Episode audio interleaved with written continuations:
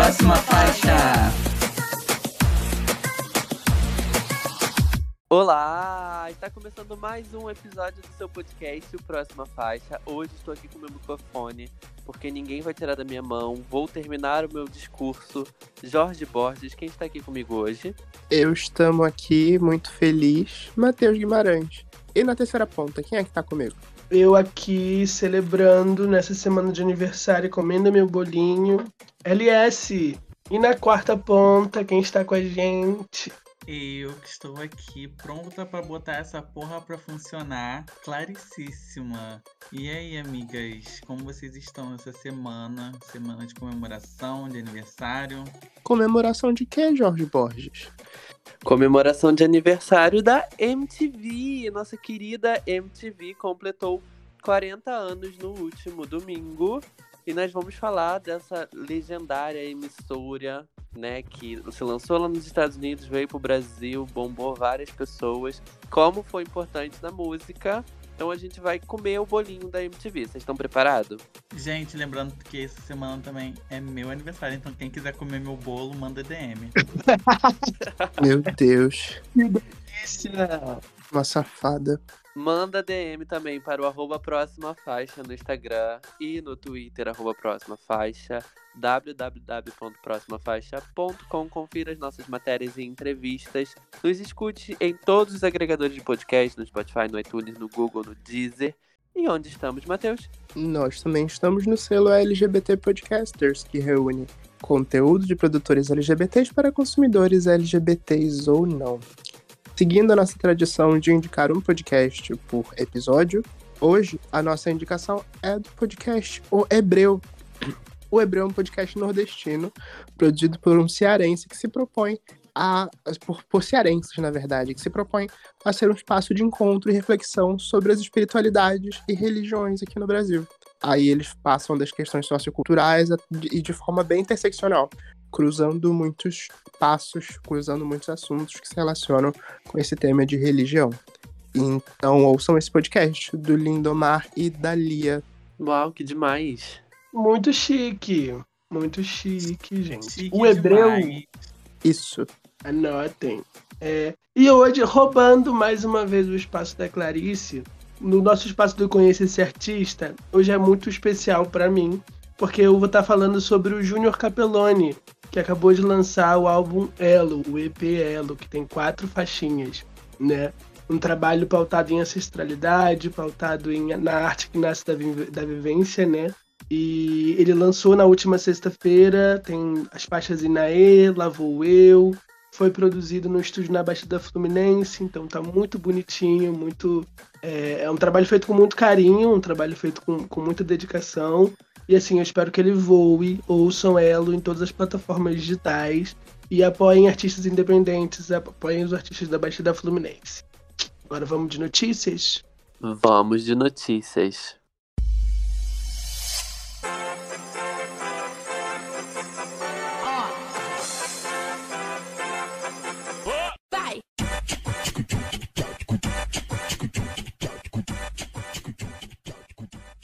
Mais feliz do que nunca, Billie Eilish lançou seu segundo álbum tão aguardado, Happy the Neva, com muitos sussurros, batidas eletrônicas e uma pitadinha de bossa nova. Ei, gente, vocês ouviram o álbum da Billie Eilish? Conseguiram terminar? Amei a pergunta. Adorei a forma como foi perguntado, se ouvimos o álbum, porque o meu ponto foi exatamente esse, não consegui terminar. É, achei as letras, assim, eu não vou entrar no mérito das letras, porque as letras eu acho que não tem nem muito o que falar. A gata compõe e, tipo, isso é fato. Gostando dela ou não, a gente tem que reconhecer que as composições dela são ótimas. Mas o álbum em si, tipo, quando eu trago para um âmbito mais sonoro e tudo mais, eu não consegui ouvir o álbum todo porque eu achei muita coisa parecida. E eu já fiquei incomodado no início, passando ali da primeira música pra segunda, eu acho que dá um pulo, um salto muito grande e você não. É um corte muito brusco e aquilo ali me deixou incomodada e eu já fiquei incomodada a partir dali e não consegui ouvir o resto e foi triste, gente. Não vou falar que eu não gostei porque eu não consegui ouvir tudo, mas o que eu ouvi não me satisfez. Uma nota em números, Pitchfork, Clarice. O Twitter tá clamando por isso. Hum, uma nota em números pelo. pro álbum da Billie Eilish, assim, eu vou ser bem pitchfork mesmo, que parece que eles não ouvem os álbuns, 0,7. eles estão dando nota, então eu vou dar assim um 3.2. Ótimas composições. Oh, meu Deus, coitado da Billie. Cara, eu assim, eu ouvi o álbum, eu confesso que eu não ouvi todas as músicas. Chegou em algum momento, eu parei. E aí depois eu voltei a ouvir o final do álbum, porque falaram de uma música do final, aí eu ouvi as três últimas músicas depois de novo.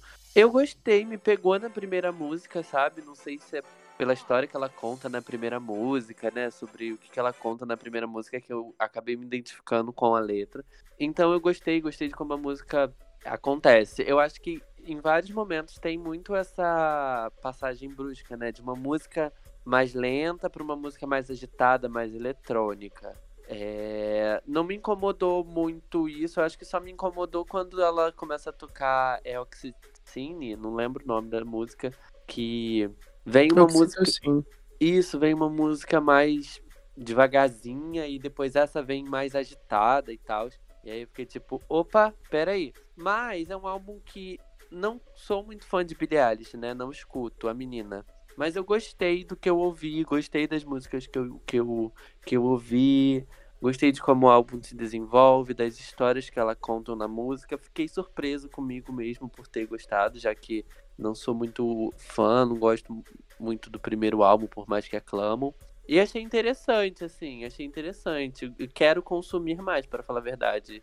Eu até cheguei a ouvir a, a música que abre o disco depois umas três vezes, então fiquei surpreso comigo mesmo. É, eu queria dizer que eu concordo muito com a Clarice, não consegui ouvir o álbum até o final.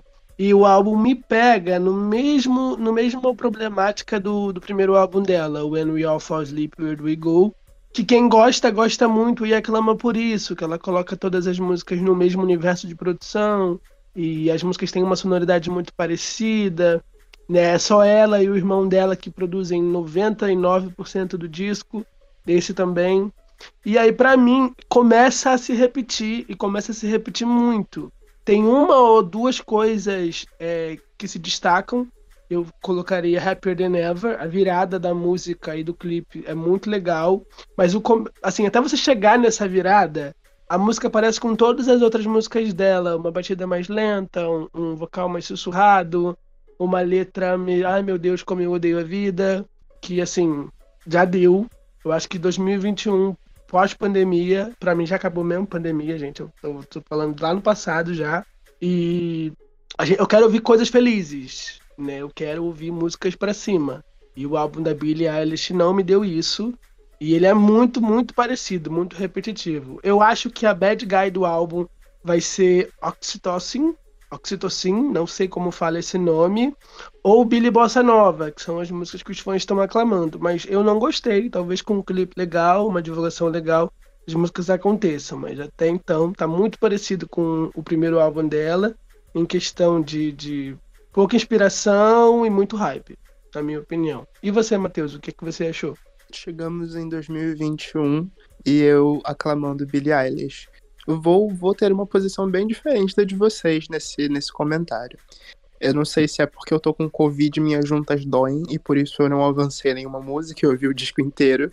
É, aí, com isso, eu ouvi todo o disquinho e entendo por que vocês ficaram desanimados ou desapontados ou, ou cansados com esse álbum porque com todas as possibilidades que a gente conseguiu vislumbrar da, da Billie nos, nos singles promocionais do, do disco, ela acabou mostrando mais uma evolução do When We All Fall Asleep do que necessariamente uma nova Billie, como a gente imaginava com a mudança de visual e com, com, com outros pontos.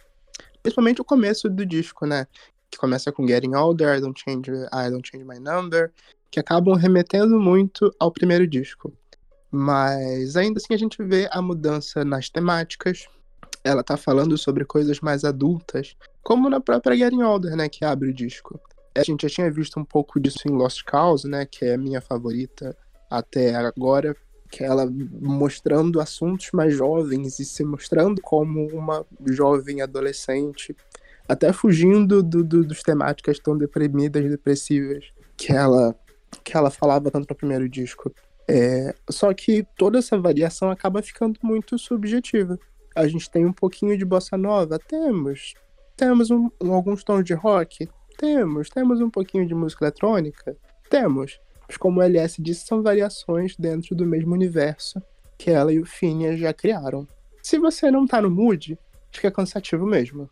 Mas se você quiser abraçar, é uma boa escolha. Tem momentos muito interessantes. Ai, eu desejo melhoras ao Matheus. Vamos de próxima faixa. Vamos falar sobre a italiana bissexual que viu as Torres Gêmeas caindo do teto da escola. Lady Gaga apareceu belíssima no trailer de House of Gucci, novo filme que ela vai participar, dirigido pelo Ridley Scott. E a Mother Monte já é uma das favoritas para o Oscar, com cotadíssima já com esse filme, e ainda lançou o lead single do segundo álbum em conjunto com o Tony Bennett, a faixa I Get a Kick, of, I Get a Kick Out of You. Quem ouviu, quem amou. Eu fiquei decepcionado porque tinha esperança de ser uma música original. E lá vamos com Michael Porter. Eu fiquei. Assim, eu não sei, gente. É que nós de ficar comparando, gente, né?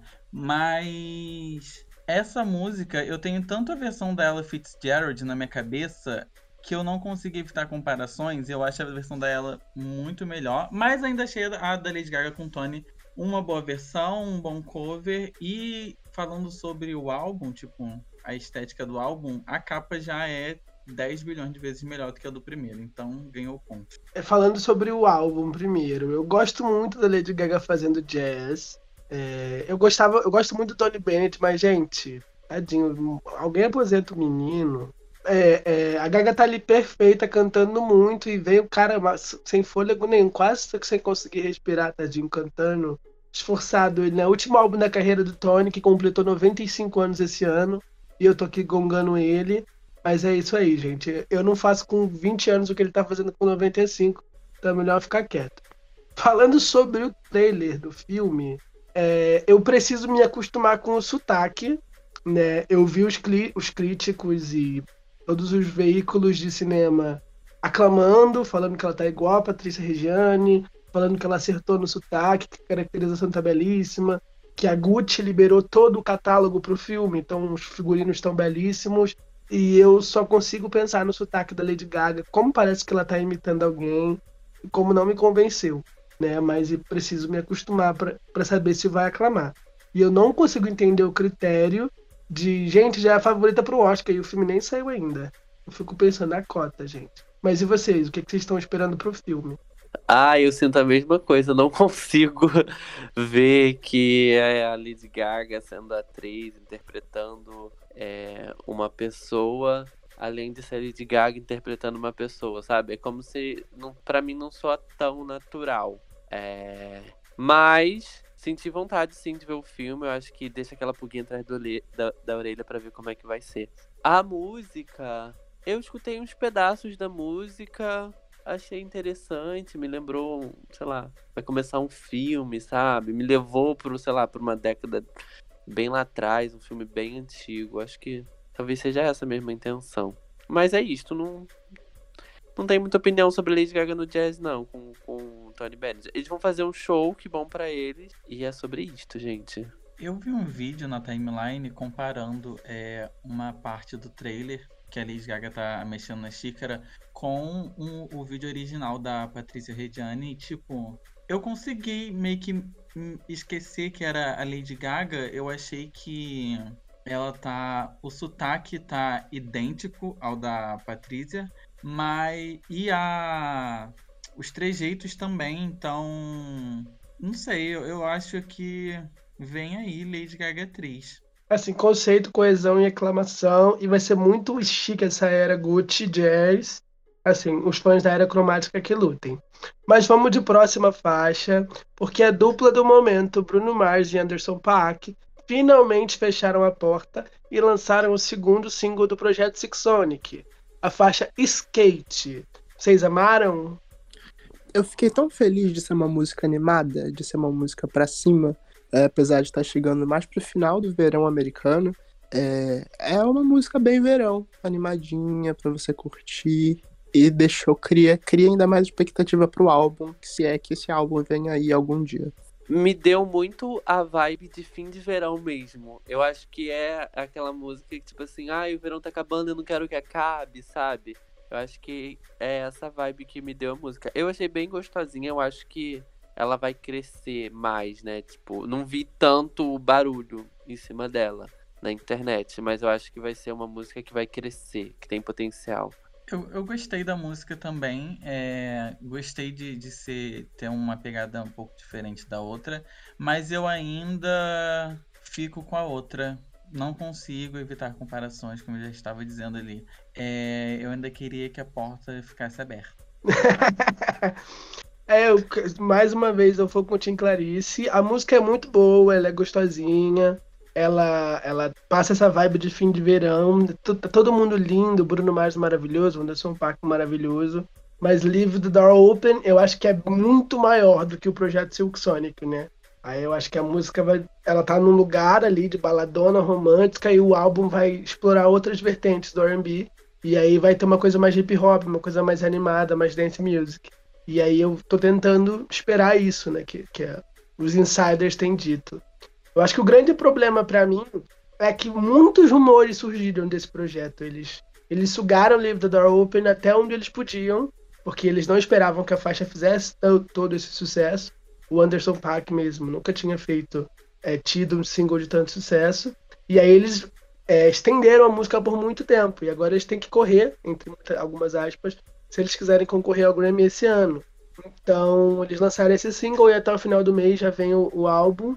E o pessoal tava esperando o feat com a Beyoncé, o feat com a Cardi B, o feat com a Rihanna, ou alguma coisa maior, né, pro segundo single, depois do sucesso Leave the Door Open. E não, eles vieram com o segundo single bem, bem normalzinho.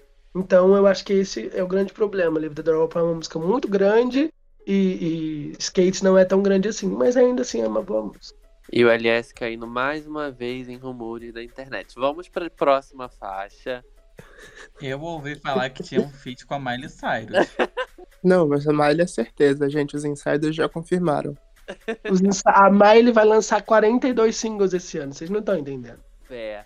A Dai tá muito roqueira, tirando tudo menos o rock. Ela lançou o mais novo. O, é o primeiro álbum dela, gente. Me perdi aqui no personagem. Mas o álbum Bem-vindo ao Clube, em parceria com o Lucas Silveira do Fresno. E aí ela lançou o clipe para Clube dos Sonhos Frustrados. Não sei se ela lançou o clipe para Não Gosta de Mim, porque eu não assisti. Assisti ao clipe de Clube dos Sonhos Frustrados, não ouvi o álbum, daí desculpa. Mas até que gostei, gente. Tem uma historinha muito legal. Fiquei pensando, nossa, ela gravou isso no meio da pandemia. É... Tem uma vibezinha bem no mesmo, né? Tipo, me levou de volta pra, sei lá, 2008, 2007, sabe? Uma coisa NX0 só que numa voz mais feminina. Achei interessante. E vocês? Cara, sabe quem é essa, essa era da Dai me lembra? É CW7. Eu não sei se vocês lembram Nossa, dessa banda. Nossa, sim! Que é, uma, é um rock com vocal feminino, né, nacional. E assim, muito, muito bom. O álbum está impecável. O clipe de Não Gosto de Mim saiu ano passado. E assim, o clipe é incrível, gente. Ah, o clipe é muito bom. Que a, a é LGBTQIA, né? E aí na historinha do clipe, ela vai ia para um date com uma crush dela, chega lá, a, a, a date tá com o namorado e ela fica muito bolada. E ela vacalha com o namorado da menina, e é muito legal de ver para quem é heterofóbico que nem eu. Muito bom de ver o clipe. O álbum é um rockzinho, igual o Jorge falou, né? Anos 2000. Escutem a parceria com o Lucas, é muito boa. Para quem gosta da Fresno e sente saudade do auge da Fresno, é muito boa. E, nossa, tudo de bom. Eu gostei bastante. Eu gostei bastante de verdade. Para quem tá na era Plastic Heart, o álbum é muito bem-vindo. E você, Matheus? Olha, foi uma, é, um lançamento muito interessante, porque eu não imaginava que ela fosse embarcar tão pesado assim no rock. É, a referência que você trouxe de CW7 para mim caiu como uma luva. Eu não pensei que encaixaria tão, tão bem assim é, e deixo de destaque a letra de Dilúvio, que é muito pesada, talvez seja uma das letras mais pesadas do disco, mas ainda assim é muito bonita. E consegue misturar bem as referências da Dai, que tem o lance do, do de ser mais esse trap, rap, R&B que ela acaba levando muito para as composições dela, até para os outros artistas. E também a base do, do, do Los Brasileiros, que é o principal, compos... o primeiro, principal produtor do disco. Mas ao mesmo tempo é rock and roll como o resto do disco. É, e você, Clarice, opiniões? Gente, eu não formei uma opinião, não ouvi o suficiente para formar uma opinião. Mas assim, já achei melhor do que o da Billie Eilish. eu queria acrescentar que eu gostei muito da Dai ter ido pro rock, que a gente conhece a Dai pelas composições que ela faz pra Anitta, pro Vitão, pra Luísa Sonza, é, e pra uma galera que tá na cena pop nacional. Então, sempre que ela lançava uma coisa mais pop, vinham essas comparações, porque a, a letra né, é dela, a gente não sabe que a letra é dela, e aí ficava muito parecido com o que os outros nomes estão fazendo. E aí ela vem com, essa, com, com esse som mais rock e encontrar um nicho, que é uma coisa que não tem ninguém fazendo aqui no Brasil, mas que já é influência do que está acontecendo lá fora, com a Miley, com a Willow, com a Avril Lavigne voltando, Travis Baker e etc. Então eu acho que pode dar muito certo. Vamos de próxima faixa. Vamos de um Casa Beijo Mata aqui, rapidinho. Eu trouxe Vanessa Camargo com Coração de Leão uma música que ela mistura um pouco de português, inglês, festa de 15 anos.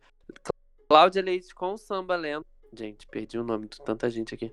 E Glória Groove com Se vocês vão matar todo mundo. Eu acho que casamento é uma instituição falida. Eu vou militei, tem que militar, tem que militar. Sem crueldade, como o Mate costuma matar algumas pessoas às vezes. Cláudia Leite e Glória Groove com Tiaguinho. É, eu caso com a Vanessa ela cantando em português e em inglês nessa faixa me lembrou, me remeteu à era DNA, que completou 10 anos esse ano, que ela lançou o álbum, essa semana, né, que ela, que ela lançou esse álbum, então eu adorei o que ela fez com é, Wild Heart, Coração Selvagem, muito inteligente a, a, sacada. Lion Heart, aliás, Coração de Leão e, e Coração Selvagem em inglês, Lion's Heart. Gostei bastante dessa sacada que ela teve. É, eu dou um beijinho na Glória Groove, porque assim, muito legal ver o Daniel se arriscando em outro, outro gênero, fazendo pagode com o Tiaguinho. E o Infinito tá bem interessante, né? Ver o Pericles com o Tiaguinho é sempre muito bom. É, o sorriso, a, a, colaboração com o Sorriso Maroto tá muito legal também. Tiaguinho é um excelente artista no que ele faz. E eu também mato a Cláudia Leite. Me desculpa, Cláudia Leite, mas assim, não deu para ouvir samba lento nem é lento esse samba, assim, clickbait, e nem é samba também. Tá mais pro reggaeton, tá mais pra alguma coisa pop. Aí não, nem é bom, infelizmente. eu vou copiar um pouquinho vocês. Infelizmente eu mato a Cláudia Leite. Apesar de não ser uma música ruim, gente, eu gosto muito do que essa música simboliza até pra, pra Cláudia, que é uma retomada dos palcos, né? No final de semana ela não apenas lançou essa música, como também fez uma micareta lá em Miami. Ok, a, a variante Delta tá aí, tá inclusive em mim. É, a, a Covid ainda está acontecendo, mas é mais um passinho para essa retomada que tá acontecendo a passos lentos. Pra galera do Axé, isso vai ser uma mudança interessante. Eu caso com. Eu beijo Vanessa Camargo, porque daria esse beijo muito. Daria muito esse beijo em Vanessa e Marcos Boas, por que não? É um casal muito bonito. E é uma letra muito bonita também, como o LS levantou. E caso com o Tiaguinho e todas as suas parcerias, porque seria uma, uma festa de casamento muito animada com um bom pagode. E você, Jorge, quem você casa, quem você mata? Ah, eu não vou casar com ninguém também. Eu vou permanecer solteiro. É... Eu vou dar um beijinho Gabriel! Vanessa, que eu gostei da música. Eu, eu, me senti, ai, quero fazer 15 anos para tocar essa música. Tenho escutado muito DNA esses dias para comemorar os 10 anos. É, eu dou parabéns pro Tiaguinho, não ouvi o álbum, mas ouvi a música com a Glória Groove, achei interessante, mas. Hum, parabéns, Glória Groove também. E, gente. Ai, desculpa, Cláudia Leite, mas é isto, amiga. A música é até interessante, mas não tem tanto a vibe. Gente, o YouTube, com essa coisa de acelerar o vídeo, eu só escuto assim. E eu vi, eu vi o vídeo da música em 1.5 e eu achei melhor do que o normal. Me desculpa, gente. Próxima faixa. Próxima faixa. Entendeu o conceito? Se é samba lento e você bota pra acelerar. é samba rápido. É. Mas vamos de outro Casa Mata ou Morre, mas agora Casa Mata e Beija, mas agora de expectativas. Porque agosto é um mês que tem muito lançamento e a gente já começou a semana com anúncios. O The Weeknd vai lançar agora na sexta-feira a faixa. De... É, não, peraí. O nome da faixa é Take My Breath, que vai fazer parte do álbum The Dawn, a era que ele, ele batizou a era assim, de um amanhecer. Que o After Hours era escuro e agora vai ser uma era mais clara, mais animada. Quem também tá vindo aí é a Liso, com o single Rumors, pro dia 13. E a Charlie XX voltou pro pop e vai lançar a faixa Good Ones na primeira sexta-feira de setembro. Ela anunciou com toda essa antecedência, porque ela quer reintroduzir os fãs ao universo princesa do pop de Charlie XX. Para quem vocês estão mais animados? Quem vocês vão casar? Quem vocês vão beijar e quem vocês vão matar nesses lançamentos? Eu já quero começar fazendo uma aposta arriscada. Acho que o novo single do The Weeknd vai ter o impacto que teve o remix de Blinding Lights com a Rosalia. Um total de zero impacto, né? No caso. Mas boto minhas fichas mesmo na Liso, que teve tempo de preparar esse material. Não é possível que com o tempo de cozimento que essa música tem, ela, ela não seja uma música boa. E Charlie XX, Princesa do Pop, não tem nada a ver. Isso vai dar muito errado. Ah, eu tenho até um pouco de expectativas na, na Charlie. Eu acho que, na verdade, eu sinto que ela vai trabalhar mais o visual e as composições e as músicas vão ser Charlie XX. E eu acho que isso é bem legal. Uh, concordo super com a Liso, gente. Não dá para dar errado, não dá para ser ruim por, tanto, por todo esse tempo. E The Weeknd fiquei muito surpreso, porque assim, o cara ainda tá com a música lá no top 10, né, de um, de um projeto, fazendo super sucesso ainda. E vai começar uma nova era. Não sei o que pensar, para falar a verdade, sobre ele, mas. Vamos ver. Eu, eu acho a música é das Olimpíadas, gente, porque o clipe é bem olímpico. Isso, vai ter, vai ter alguma coisa em relação com a Olimpíada, sim. Eu não entendi o que, mas parece que é uma coisa do encerramento. Gente, se ele, se ele cantar no encerramento das Olimpíadas, eu vou falecer. Vale lembrar que o encerramento das Olimpíadas é nesse domingo. E vai ser domingo mesmo lançado da música, não? Ou vai ser antes? Vai ser na sexta-feira o lançamento da música. Isso. Divulgação. Gente, o cara vai tocar no final Nem da Olimpíada. Spider confirmou ou, ou, ou, ou LS? Ele. Não, então, ele, o, ele lançou um vídeo de prévia da música que era um GIF, um grande GIF do amanhecer, que fica tocando a batida durante um minuto e meio, né? Só com sem vocais.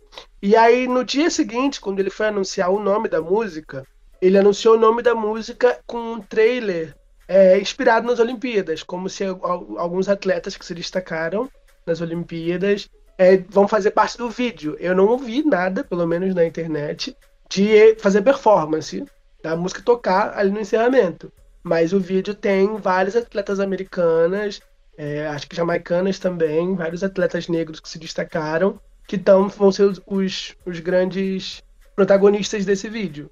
Então, se tem alguma coisa a ver com a final da Olimpíada, eu não sei. Mas é super inspirado no, nos Jogos de Tóquio. Eu, voltando assim ao, ao jogo do Casa, Beijo Mata, eu fico aqui muito confusa porque eu gosto muito dos três. Eu tava muito ansiosa pra, pra volta da Liso, que quero muito ver o que, que ela vai o que, que ela vai lançar, o que, que ela tá preparando. Não sei se, se penso como vocês em relação ao tempo, de ter que ser bom e tudo mais. Acho que o da Charlie XX é, não vai ser muito esse negócio de precisa do pop, vai ser mais uma coisa de é, hiper pop, né, que chamam, que vai ser aquela coisa meio que feito um pop genérico para ser um pop genérico, uma coisa meio Ashley ou talvez. E eu tô muito ansiosa para Charlie XX porque é o último álbum dela do, do contrato, então dá para perceber que tá sendo feito tudo às pressas, porque ela quer se livrar logo disso. Todo mundo sabe que ela não tem uma boa relação com a gravadora. Então eu vou. Eu acho que eu vou, eu vou matar o The Weeknd, beijar a Liso e casar com a Charlie. Porque a bichinha tá aí tentando se livrar desse contrato, então, amiga, estamos. Mulher, mulher, quando ela postou aquela foto da Ashley O no Twitter, os fãs da Miley surtaram. Eu, eu entre eles, que a gente achou que era feat, mas não. É o conceito do álbum. Como na outra, na outra fase a Clarice falou que o casamento era uma instituição falida, eu não vou casar, nem beijar e nem matar ninguém. Vou fazer uma grande suruba com os três, que eu estou muito animado para esses lançamentos. Agora, vamos pro tema principal? vamos falar de MTV? Let's go! Vamos! E como uma boa suruba, MTV.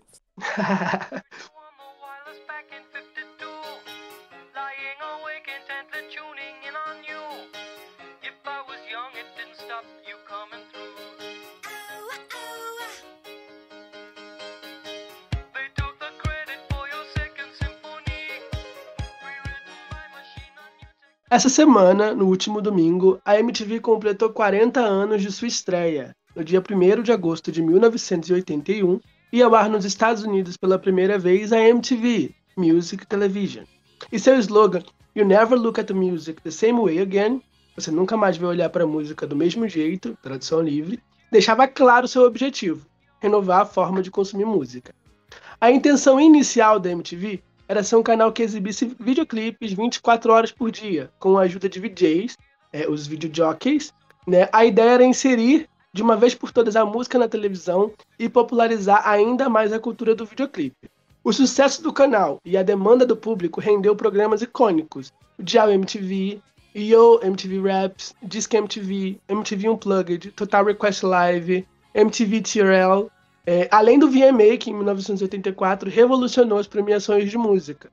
No Brasil, a MTV também foi um fenômeno nos anos 2000 e nos anos 90, e programas como Comédia MTV ajudaram a traçar também os rumos do humor no país, além das premiações como o VMV e o MTV Miau, que renderam momentos icônicos. No episódio de hoje do Próxima Faixa, nós vamos comentar sobre o impacto da MTV no mundo da música, nossas opiniões, lembranças, programas icônicos e muito mais.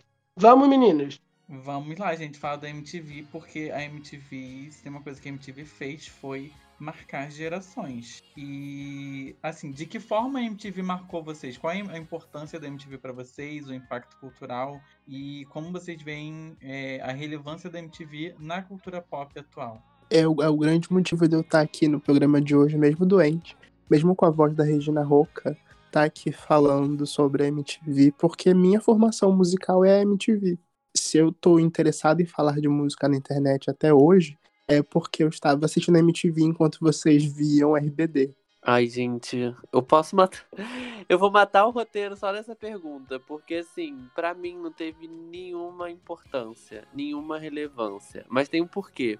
Porque eu não tinha MTV em casa. Eu não tinha o canal da MTV quando eu cresci, quando eu era adolescente. Eu fui ter MTV na TV, tipo, uns oito meses, um ano, quando ela decretou o fim do Brasil. A MTV do Brasil estreou na TV, abriu o canal pra minha TV, onde eu moro. E aí depois ela saiu do ar, né? depois ela voltou no ar totalmente diferente, mas já não tinha nenhum programa, já não tinha ninguém. Então, assim, eu não cresci vendo os programas da MTV, eu não cresci conhecendo a MTV. Eu fui saber da MTV, da importância da MTV, quando eu comecei a acompanhar, né, mais artistas, a ver premiações, a ver o VMA, e aí ficava tipo, ah, o VMA é do, do canal de Mas TV. deixa eu te perguntar, você não assistia Mix TV ou Multishow, que são filhotes da MTV, de outras, de outras emissoras. Não deixa de ser uma certa forma de, de extensão disso. É, então, eu tinha. Eu assistia muito o Multishow. Porque o Multishow eu tinha, né? Na, quando eu era menor. Então eu cresci vendo mais Multishow do que a própria MTV. E aí foi isso. É, eu, assim... eu queria. Eu tenho uma relação muito parecida com a do Jorge, né? Eu acho que é porque a gente mora na Baixada Fluminense, na zona norte do Rio, né? E não pegava MTV aqui nos primórdios dos anos 2000.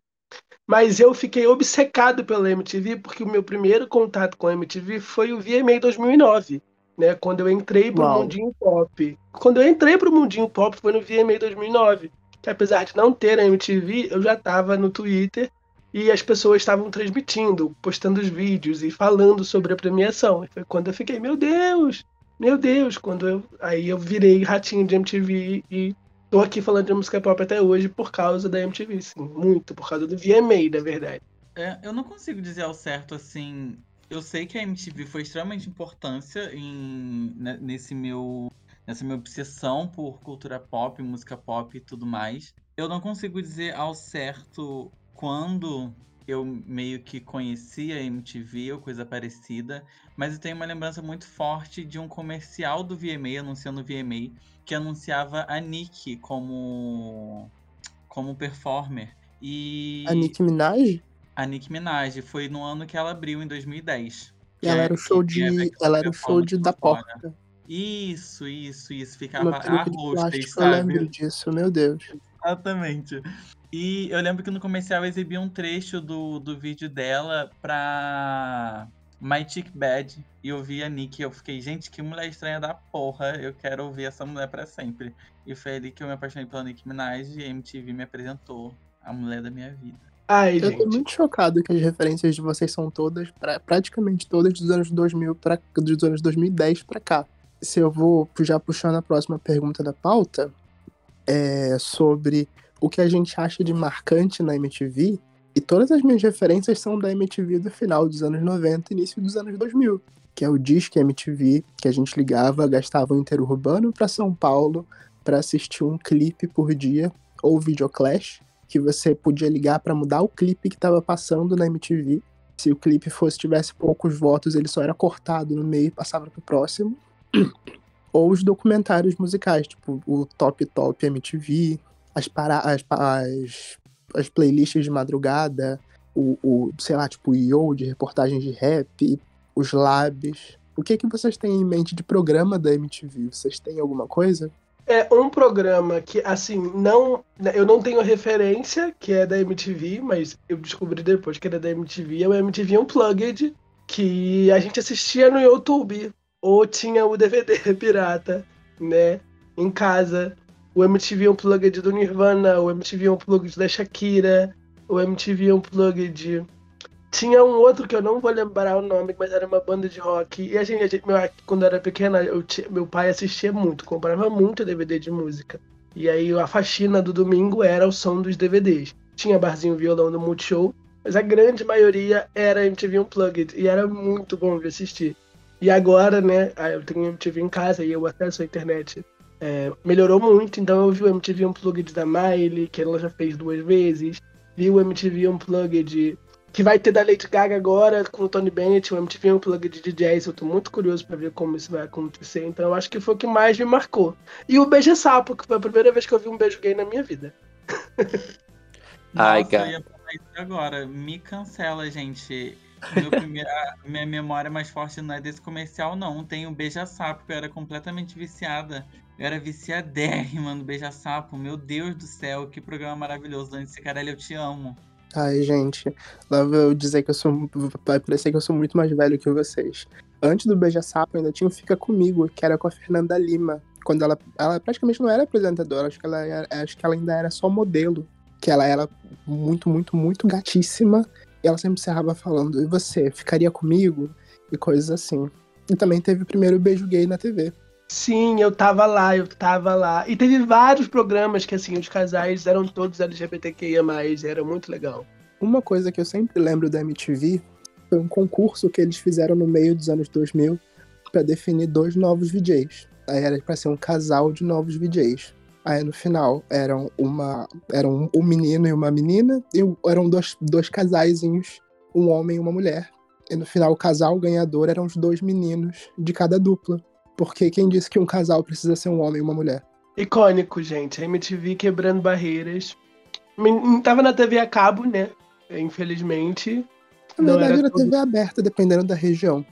É, mas não, nem todo mundo tinha, né? Então, pra mim, era TV a cabo. é mas era muito legal ver. né? Para- A gente parar pra pensar que há 20 anos atrás ainda é um tabu, as pessoas ainda têm dificuldade de aceitar, mas há 20 anos atrás a MTV tava trazendo isso na música e trazendo isso também nos programas, no entretenimento. Muito legal de ver. Mas, como eu falei, a minha maior influência é com VMA. Eu queria falar um pouquinho sobre as premiações. É, eu queria saber se vocês têm algum momento favorito, alguma premia, algum prêmio que vocês acham que foi roubado, algum, alguma coisa que aconteceu no VMA que vocês gostavam, que vocês lembram muito, e qual é a maior diferença, né, é, entre o VMA e o, VMB, antes dos anos 2012, e o, o Miau agora, qual a maior diferença? Vocês acham que o público brasileiro dá o mesmo valor para as premiações musicais do que a gente vê o hype lá fora? Eu, gente, pra ser bem sincera, tudo que eu vejo de muito icônico assim no VMA, momentos que eu lembro de icônicos do VMA, é que eu vejo meio que como verdadeiramente icônicos, eu conheci pela internet. Eu não cheguei a acompanhar na época, sabe? Não é uma coisa que eu tava assistindo quando aconteceu e tudo mais. É, talvez o vestido de carne da Lady Gaga, mas tipo, não não acredito que, que esse tenha sido o meu primeiro momento icônico na MTV, porque eu sempre achei o VMB muito mais legal do que o VMA. E eu lembro da Banduó ganhando o prêmio de melhor vídeo da web e a Candy Mel tirando a calcinha no palco, e isso pra mim foi muito legal. e o Caetano Veloso surtando no palco porque não tava funcionando. Isso é um clássico nacional. É, dos momentos icônicos. Eu sempre achei o VMB muito mais divertido do que o VMA. Mas muito porque o VMB tinha muita zoação. Ele tinha muito do humor da MTV, que era rir de si mesma, rir do ridículo. Aí lembro de coisas, tipo, o, o, o Marcos Mion, que era o gatinho da MTV, ia apresentar um prêmio e por acaso ele ficava pelado entregava o prêmio só de cueca, coisas assim acontecendo ao vivo. Mas de momentos icônicos do, v, do VMA, as apresentações desde sempre são icônicas. A primeira que eu lembro de ter assistido ao vivo é a Shakira cantando em espanhol no, v, no VMA. Assisti o Kanye e a, e a Taylor Swift ao vivo também assistir o Vestido de Carne da Gaga ao vivo. O último, para mim, o último grande momento icônico do VMA é a Miley Cyrus com, com o ano que a Miley Cyrus apresentou encerrou de drag e a Miley Cyrus com aquele dedo esfregando na cara, pelada, cantando, também foi muito legal. Eu acho Mas, que foi fato, o último momento icônico do, do VMA, pra ser bem sincero. Foi esse. Da, foi 2013 isso. Por aí. Gente, eu não tenho nenhuma lembrança do VMB. Eu acho que eu nunca assisti nenhum VMB na minha vida. Não tenho nenhuma lembrança. É, eu acho que se pau de 2012 só, sabe? Tipo, que foi o, o último, né? O último, é. Que eu cheguei a, a ver assim e tal. Mas de resto, não. Do VMA, eu acho que o. Pra mim, o vestido da Gaga botou o VMA no mapa de novo, sabe? Tipo assim, como se ah, tem o VMA todo ano, mas pá! Tem a Lady Gaga com vestido de carne. VMA. E aí vi o que, que vai acontecer nos próximos anos, o que, que a galera vai trazer. Então acho que, que rolou um pouco disso para mim nesse período, até mesmo em premiação, mesmo esse período de 2010 em premiação. Tudo bem que o início do, dos anos 2000 também foi bem caótico o VMA. Sempre muito caótico o VMA, né, gente? Eu sinto falta desse caos hoje em dia a gente tem grandes momentos, mas não tem grandes acontecimentos como tinha antigamente. Ou talvez seja só a gente sendo velho. É, sim. Eu acho que o grande problema hoje em dia é a popularização da internet e como as pessoas têm medo do cancelamento. Eu acho que hoje em dia alguém com um vestido de carne, ninguém ia olhar do jeito que a gente olha, sabe? Pra, pra crítica que a galera quer fazer. Não, todo mundo ia cancelar, os veganos iam achar um absurdo. E nossa, ia ser inaceitável. E a Miley sarrando num cara de 40 anos, ela acabou de fazer 20, a Hannah Montana. Nossa, super cancelada, o que ela tá fazendo com as crianças. Então eu acho que os artistas, eles têm muito, muito medo, têm muito cuidado para aparecer em premiações, né? Eu acho que Beyoncé, ela criou um patamar de perfeição, que ela ganhou o, o, o Vanguard, e ela, sei lá, virou Deus no palco do VMA ali. Vários efeitos especiais, uma corona na cabeça referência a, a, a, vários orixás. Então, eu acho que é isso que as, que as pessoas querem. Agora, a, vendo agora o filme da House, né, que também vai, cheio de referência, ela é uma deusa, super vangloriando as coisas. Eu acho que os artistas estão caminhando muito para esse lado. E a gente acaba perdendo é, o, o, o escrachado, o, o, o que vai virar polêmico, né? O que vai. que a gente vai lembrar daqui a 10 anos. Porque apesar da Beyoncé ter feito tudo, ninguém lembra, né? O Timberlake fez uma performance incrível naquele VMA de 2013, trouxe o N5 de volta. E a gente lembra da Miley Cyrus suja, de calcinha e sutiã cor de pele, com um dedo de espuma, sarrando no Robin Tick, sabe? E botando a língua para fora. E rebolando com um negócio super apertado que deixou a bunda dela flácida. Mas os grandes momentos do, v do VMA sempre foram assim. O primeiro grande momento é a Madonna se arrastando no chão e mostrando a calcinha. Exatamente. A, a, a, Britney com um look todo rasgado, se pegando, se pegando uma cobra. Imagina a Peta vendo isso hoje. Então eu acho que eu, tem que aparecer um artista, e eu acho que eu, te, eu tenho muita fé nessa nova geração de artistas. A Billie Eilish, a Olivia Rodrigo, é, e o próprio Lil Nas X, né? Que não tem medo, né? Não pedem desculpas. Eles vão lá e eles. A Olivia Rodrigo não tá nem aí, estão chamando ela de tóxica, de matura. A Billie Eilish também não tá nem aí. Não é minha culpa que você pensa de mim. E o Lil Nas já tem servido tudo nas premiações há algum tempo. O VMA de 2019 dele foi bem fraquinho, mas eu acho que esse ano ele vai causar muito e eu tô muito ansioso para ver isso. Eu acho que tem aí. VMB, VMB eu não tenho nenhuma lembrança também, eu não assisti. O que eu tenho de lembrança do VMA eram os fãs da Anitta e os fãs da Ludmilla cobrando a MTV para ter uma, uma premiação, que elas queriam que elas tivessem momentos icônicos. E elas estavam servindo videografia ali em 2015, 2016. Mas veio o Miau agora, que eu não acho tão legal, infelizmente. Antes da gente entrar no Miau, posso só citar mais uma coisa que eu lembrei agora e que era incrível do VMB, que era a Banda dos Sonhos. Eles tinham a Nossa. votação do melhor baterista, melhor vocalista, melhor baixista, melhor guitarrista. E no final, a- esse- os ganhadores das melhores categorias individuais se juntavam e tinham que improvisar uma música ali na premiação, ao vivo. Eu acho que quase sempre quem ganhavam eram os mesmos, que era Pete, o Sim. Japinha, as mesmas pessoas, não era? Era. Era o G do, do NX0, o Tavares da Fresno. Eram sempre os mesmos, os mais popularzinhos. Eu não acompanhava o VMB, mas eu comprava a revista Capricho, então eu lembro dessa votação. Inclusive, a Pete, a banda da Pete, foi é, a banda mais premiada, né, do VMB. Acho É porque a Pitty aconteceu dois. muito dentro do mundinho MTV. Sim. Eu assisti a estreia da Pitty no Disque MTV. Eu acho que o mais premiado é o Racionais. Não acho que é a Pitty, não. Acho que os Racionais eles têm prêmios desde os anos 90 até 2012 eles foram homenageados, se eu não me engano. Eu tenho quase certeza que vai a Pete porque eu vejo o VMB e, assim, a Pete é uma das figuras que meio que eu não consigo não lembrar quando falo de VMB, porque parece que ela a- basicamente criou a premiação e encerrou a premiação, sabe? Mesmo não tendo acontecido isso, a sensação que eu tenho fica meio que essa. E ainda falando sobre esse lance do VMA, de performance polêmica, eu acho que não é nenhuma conta muito de, tipo assim, da, da premiação. Eu acho que vai muito dos artistas mesmo. Eu vejo no, no Lil X grande potencial pra gerar um burburinho aí num VMA aí que esteja chegando e tudo mais.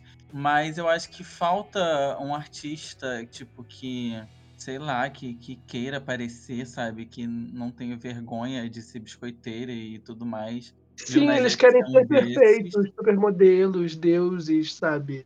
Falta o que artista sim. que quer ser igual a gente. Aí falta esse artista, e isso me lembrou muito um tweet que eu vi falando da Lily Allen, do primeiro álbum dela. Que ela ficou debochando de quem tinha pau pequeno, falou que Londres é um lixão a céu aberto, debochou do irmão e tudo mais. E agora alguém falando que faltava um artista como a Lily Allen hoje em dia. Mas a Lily Allen não seria super cancelada hoje em dia? A MTV mesmo não é cancelada dia sim, dia não na internet hoje em dia?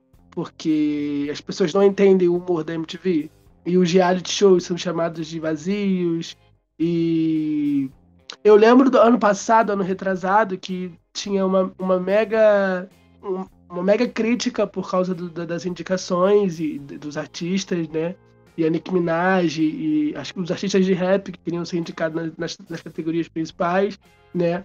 E aí acusaram de racismo, a MTV é muito branca, e no mesmo dia a MTV anunciou o reality show novo, Gente Branca, White People. E, nossa, super cancelando, e a MTV nem aí, a MTV sempre foi assim. E hoje em dia isso não é entendível, hoje em dia a MTV tem, ó, entrando na, na nossa próxima pauta, o que, que a MTV teria que fazer para ter relevância hoje em dia? É abraçar esse politicamente correto, essa militância, o, é, eu, eu não sei, eu não sei se, se a MTV que a gente quer, que a gente sabe que é icônica e que a gente, sei lá, marcou a, a cultura pop, é bem-vinda hoje em dia, sabe?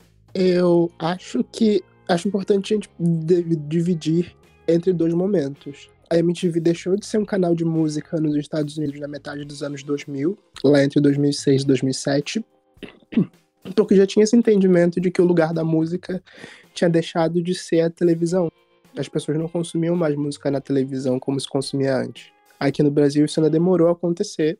Aqui no Brasil teve a MTV Overdrive no meio do caminho, que era meio que um pré-YouTube da MTV, só com clipes. Mesmo assim não funcionou naquela época. E hoje em dia, depois que a MTV deixou de ser da, da Abril, ela é totalmente focada em reality shows. e comportamento. É, para MTV voltar a ser relevante em música, antes precisava voltar a ser um canal musical. O único produto musical da MTV é internacionalmente, de maneira geral, são os Unplugged, que são separados, e a premiação, o VMA e o Miau. Nem mesmo o Miau, né? Porque ele é mais de comportamento também. Hum, Até Mas- o Miau não é mais tão sobre música. É uma premiação jovem de forma geral. Para ela Sim. voltar a ser relevante influenciar musicalmente, ela deveria ser mais focada em música, mas não acho que isso seja um produto comercialmente interessante. É, Eu acho que falta um artista para carregar um produto musical que seja interessante. Eu lembro que em 2013, 2014, 2015, um, um pouco antes talvez, a MTV começou a investir em documentários, né? E aí teve o documentário da Miley, teve o My Crazy Beautiful Life da Kesha, teve um documentário com os Jonas Brothers, mas o pessoal não consumia, né? Você faz o programa, você exibe ele, e... mas a maioria das pessoas, né? Acho que o Jorge falou isso, eu falei isso também. A gente consumia muito mais pela internet, hoje em dia consome. Eu acho que é por isso que um plugin é feito separado. Já é feito pensado para o YouTube, já é feito pensado para virar um DVD. Porque as pessoas não vão assistir, não tem mais essa necessidade de, de sentar e assistir. Eu acho que um, um, um jeito da MTV investir mais produtos musicais e voltar a ter relevância é um, um streaming da MTV, uma parceria com algum streaming, sei lá. Eu acho que é, é é o cenário atual, né? Eu acho que é realmente esse cenário atual. A gente consome mais música na internet. E tem mais facilidade de consumir música na internet do que na televisão. Porque a televisão é aquele grande. é, aquela grande questão, né? Tipo, você só tá ali só consumindo. E aí na internet, não, você vai, você busca, você escolhe o que, que você quer ver. Eu acho que é por isso que a MTV ela modificou muito o formato, né? Porque a, a televisão, mesmo que ela seja esse formato, ela precisa é, evoluir junto, né? Tipo, aí, sei lá, é, vou citar aqui a Globo, né? Ah, é a Globo, mas a Globo ela tem uma plataforma agora de streaming, então você acaba de ver, você vai lá ver. Ainda tá dando seguimento, sabe? Eu acho que pra MTV voltar de novo, é, voltar com alguns programas, aí uma galera que seja, tipo, sei lá, sabe, atualmente, não sei quem poderia falar, tipo, vou citar a Anitta, né, que é o que o Multishow fez. Pegou a Anitta, jogou ela em um monte de programa e os fãs da Anitta, pelo menos os fãs da Anitta vão consumir isso aqui. E aí a gente até teve um, um, um respiro, né, com o acústico do Thiago York, que ficou muito aquilo. Ai, será que vai acontecer mais acústico? Será que, que, que vai ter outras pessoas fazendo acústico? E pelo que eu lembro, não, só foi do Thiago York, né? Quando ele lançou o álbum Reconstrução e tal, e acabou. E aí é interessante, sabe? Tipo, pegar essas oportunidades, eu acho que, tipo, a volta do Sandy Júnior podia ter pego de novo, vamos fazer um, um acústico de novo, sabe? Tipo, com o Sandy Júnior de novo comemorando tantos anos do álbum ao vivo.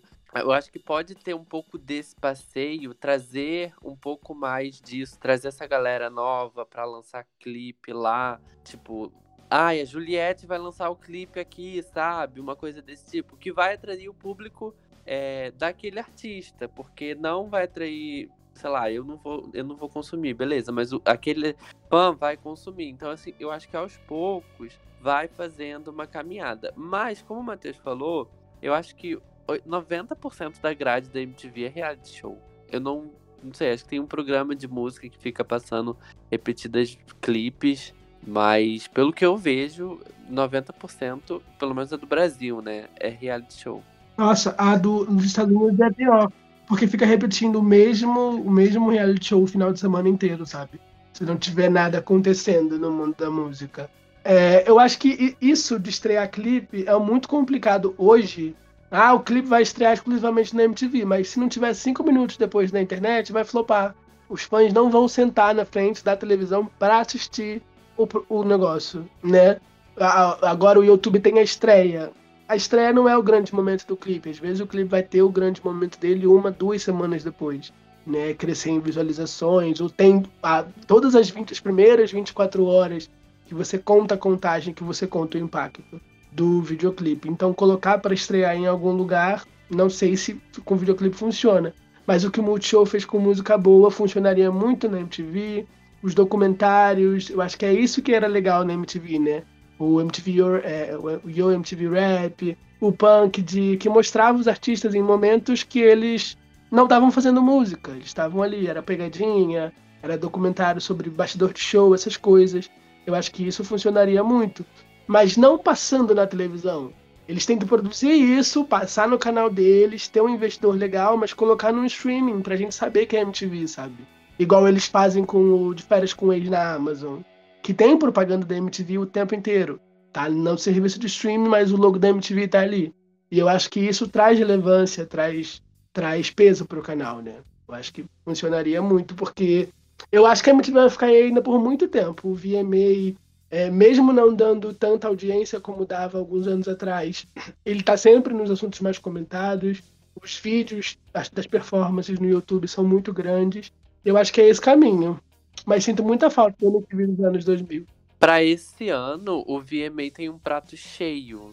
Assim, eu vejo que tem um prato cheio para para fazer acontecer, sabe? Por mais que não tenha uma, uma polêmica, né, como a gente comentou, por mais que não tenha um algo que vai fazer lembrar, mas tem muita gente esse ano, galera nova, né? Tipo, Olivia Rodrigo, Billie Eilish, o Lil Nas também. E aí, essa galera nova chegando. Que dá para fazer um bois em cima disso, sabe? Que dá para aproveitar esse momento com eles também. Eu acho que o VMA, concordo que vai continuar.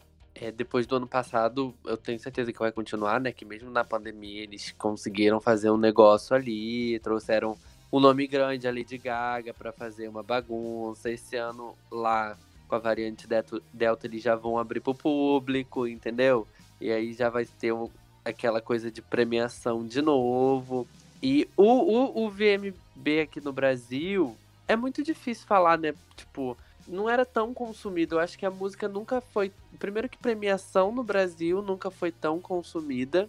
E eu acho que hoje em dia as pessoas consomem mais músicas aqui, né? Tipo, querem saber mais de música do que antes, sabe? E aí, eu, por isso que talvez também já não faz sentido voltar com o VMB, o Miau ser do jeito que é, entendeu? O Miau até tinha uma proposta bacana, ele queria ser um prêmio millennial. Ele deveria acontecer duas vezes no ano porque os millennials mudam de ideia rapidamente mas no final das contas acabou virando mais uma premiação da internet. Ainda assim, tem seus, tem seus momentos, mas a relevância dele enquanto prêmio é nula. Não é, é, não é muito boa, porque eu acho que o grande problema da, da, da Viacom, né, que também cuida da Fox do Teen Choice Awards, e aí me cancelem se vocês quiserem, é que eles não premiam quem o, o público quer que premie. Então você faz uma votação de internet, de votação, cria todo um engajamento, para chegar na hora o Louis Tomlinson levar o prêmio do Justin Bieber. Ou a. a sei lá, o, o Vitão levar o prêmio do João. A, Luísa Sonza levar o prêmio da Anitta. Ou Ivete Sangalo levar o prêmio da Anitta. No ano que a Anitta fez tudo, a Ivete Sangalo nem apareceu. Né? Pelo nome, pelo ícone, porque tá ali, porque foi receber o prêmio.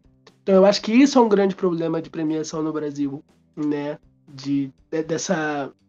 Você colocar mais peso na presença do artista e na audiência que ele traz na hora, do que todo o engajamento e interação que você criou com os fãs ao longo de um mês inteiro.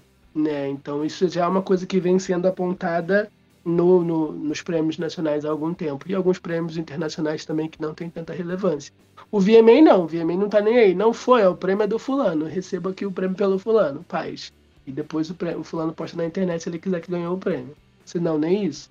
Mas o VMA é tão legal que o VMA, o Kanye West vai lá receber o prêmio para falar mal do prêmio, largar o prêmio no chão e ir embora. Então, isso que faz a diferença, sabe?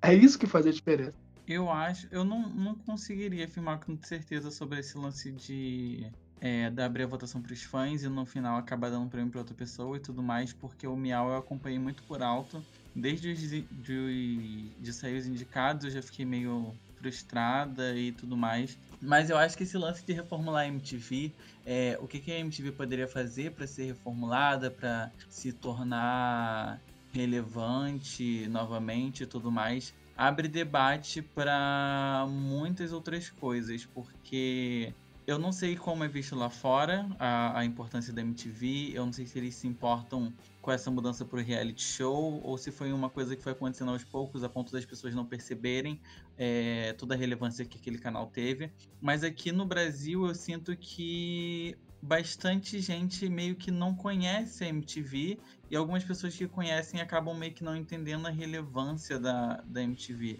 É, teve todo um auê em cima do, do acervo deles, que o canal encerrou em 2013, se não me engano, e só no ano passado que eles conseguiram tirar o acervo do prédio antigo. E o prédio antigo era quase um símbolo para as pessoas e tudo mais. Que é o que tudo indica, o acervo foi só movido de um galpão para o outro, porque ninguém restaurou, ninguém fez nada com o acervo da MTV. Sim, sim, e tipo, e é uma coisa, eu acho que é um debate a ser levantado, porque tendo em vista o que aconteceu, por exemplo, com a Cinemateca recentemente, não tô botando, ah, falando que tem a mesma relevância e tudo mais, mas eu acho que a MTV tem um acervo muito bonito para ser perdido assim de uma hora para outra, o que pode acabar acontecendo e depois não, não, adianta ficar só chorando. Exatamente. É bem complicado de, de pensar no, no, que dá lucro, né? Em vez de lembrar do, do impacto. A MTV tem 40 anos, né? Ela já vive de saudosismo, principalmente em época de VMA, principalmente em época de premiação.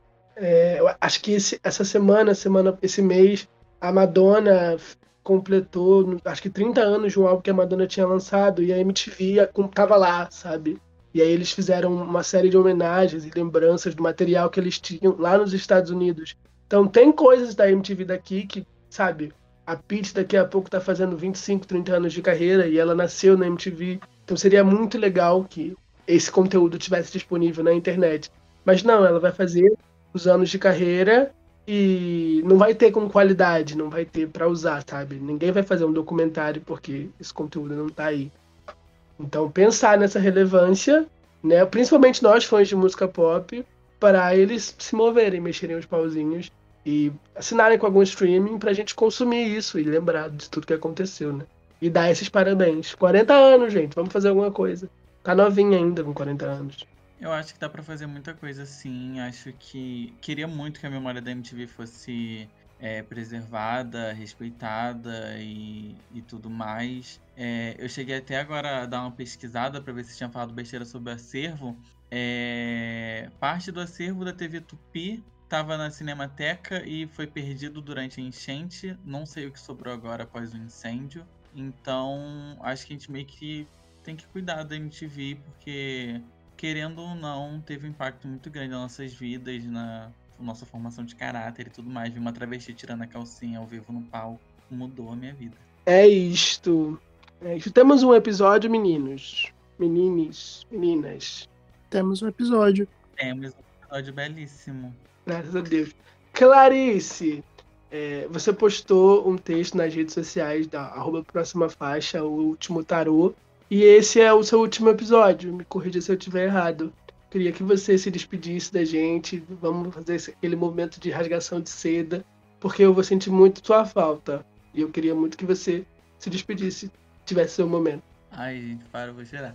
Gente, infelizmente, esse é meu. Não vou falar meu último próxima faixa, porque eu tenho certeza que vocês vão me convidar de novo para comentar alguma coisa aqui quando o circo estiver pegando fogo. Tá Mulher, eu sou rancorosa. Vou bloquear você em todas as redes sociais, brincadeira. Não vai bloquear nada que já tá comentando lá em tudo que é foto minha, que tá com saudade. Gente, mas foi um prazer passar esse tempo com vocês. É... Eu cheguei a comentar no nosso grupo, mas vou falar agora para as pessoas. Eu acho que em muitos momentos a gente passa, tipo, a semana tão ocupada de coisa, tipo, faculdade, estágio e coisas de casa e coisas da vida e tudo mais, que para mim o melhor momento era quando chegava o dia de gravar. Aqueles minutinhos antes, a gente fofocando, cada um perguntando como o outro tava e tudo mais. Então, o Próxima Faixa para mim foi realmente um, um, um espaço de acolhimento, um ninho, um lugar onde me senti muito segura, eu sempre vou me sentir muito segura e muito confortável. E eu só tenho a agradecer a cada um de vocês e dizer que foi um tempo maravilhoso e desejo todo sucesso para esse podcast lindíssimo, maravilhoso, que nem vocês, os apresentadores. E dizer que eu vou sentir muita falta de vocês, mas é isso, né, gatas? Uma hora a hora a conta chega. E eu acho que. Brincadeiras à parte, preciso só cuidar um pouco de mim mesmo. E... Mas vou sentir muita falta, gente. Eu amo vocês. É isso, amigas. Portas sempre estarão abertas do próxima faixa para você vir ó, com a sua língua de chicote aqui, tá? e é isso, amiga. Obrigado por ter participado aqui também com a gente. Acho que agregou muito, a gente já falou muito sobre isso. E volte quando quiser mesmo. É isso, faço das palavras do Jorge a minha, né? Brincadeiras à parte. É, acho que você agrega muito ao podcast, né? Quando o Jorge é, convidou você, que ele falou pra gente que ele tinha uma amiga que é, tinha vários locais de fala e tinha uma personalidade mais quente e, e ia botar um, um, fogo e movimentar o podcast. É, confesso que tive medo, mas foi muito bom. Acho que agregou muito, trouxe uma outra dinâmica para mesa e é sempre bem-vinda. Né? Daqui a pouco tem projetos, tem álbuns, quando tiver entrevistas, eu vou querer muito que você faça parte, se você puder, se você estiver bem, claro. E que você continue se cuidando e sendo maravilhosa com a sua língua de chicote. Muito obrigado por tudo. Eu não vou rasgar mais seda porque eu mal tenho voz para continuar rasgando seda. Já rasguei até demais conversando com você. Mas saiba que você pode voltar sempre por aqui, viu? A gente vai continuar convidando e sempre que você quiser voltar, a porta está sempre aberta, sua cadeira é sua. Gente, muito obrigada. E eu posso encerrar só falando uma coisa. Pode. Billie Eilish não é artista. Ai, que ódio. Desliga o microfone dela. Até semana que vem, gente. É isto, gente. Até semana que vem. Tchau. Este podcast faz parte do movimento LGBT Podcasters. Conheça outros podcasts através da hashtag LGBT Podcasters ou do site www.lgbtpodcasters.com.br.